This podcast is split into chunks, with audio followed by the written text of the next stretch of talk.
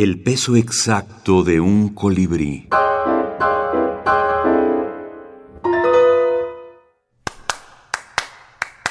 Minificción y cine. Permanencia voluntaria. Eva Oliveira. Durante muchos años mi esposo y yo pretendimos protagonizar nuestra propia película. Comenzamos por varios años dedicándonos al género de aventura. Después pasamos al romance y de inmediato dimos paso al erotismo. Quizá este último fue el tiempo de corta duración. Una vez que filmamos nuestra boda, al paso de los años, todo se convirtió en la pesadilla en compañía del infierno. Me cuesta tanto ser otra, cambiar de rol en el que me encuentro.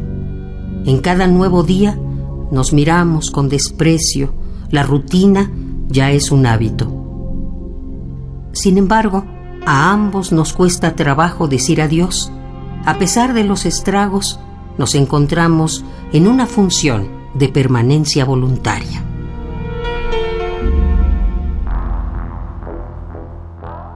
Microfilmes en prosa Cartelera de brevedades sobre cine.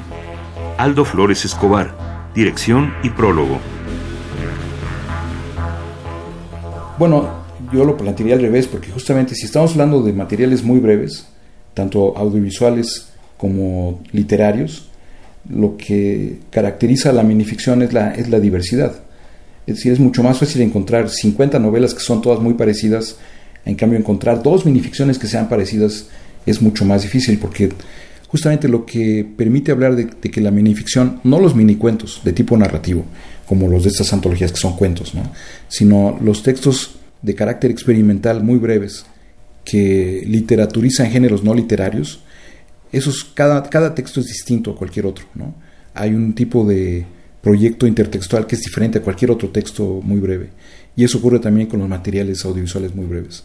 Entonces, justamente lo, que tienen en común es que no hay un elemento común a todos ellos, excepto la brevedad. Lauro Zavala, teórico del cine y la minificción.